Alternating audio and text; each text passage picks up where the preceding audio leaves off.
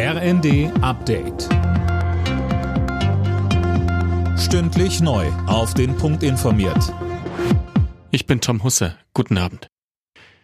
Durch eine Reform des europäischen Strommarkts will EU-Kommissionspräsidentin von der Leyen die Strompreise senken. Die Kommission arbeitet bereits an Sofortmaßnahmen. Unterdessen zeigte sich Bundeskanzler Scholz in Prag offen für eine EU-weite Strompreisbremse, um Bürgerinnen und Bürger zu entlasten. Er kritisierte, dass die Preise, die gegenwärtig zum Beispiel für Strom aufgerufen werden, sich nicht rechtfertigen lassen aus den Produktionskosten, den Herstellungsbedingungen und all dem, was damit zusammenhängt. Und deshalb ist es notwendig, dass wir strukturelle Veränderungen vornehmen, die dazu beitragen, dass die Preise zügig wieder sinken. Das 9-Euro-Ticket ist ein voller Erfolg gewesen, so die Bilanz des Verbands der deutschen Verkehrsunternehmen.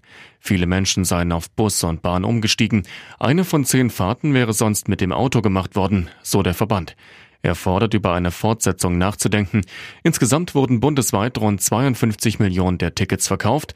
Weitere 10 Millionen sind an Abokunden gegangen. Die NASA hat den geplanten Start ihrer Artemis-Mondmission kurzfristig abgesagt. Grund waren technische Probleme. Mehr von Axel Bäumling.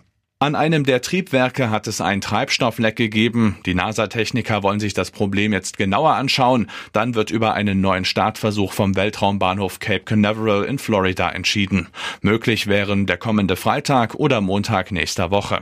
Der unbemannte Testflug soll künftige Missionen zum Mond mit Astronauten vorbereiten. Das plant die NASA derzeit frühestens für 2025.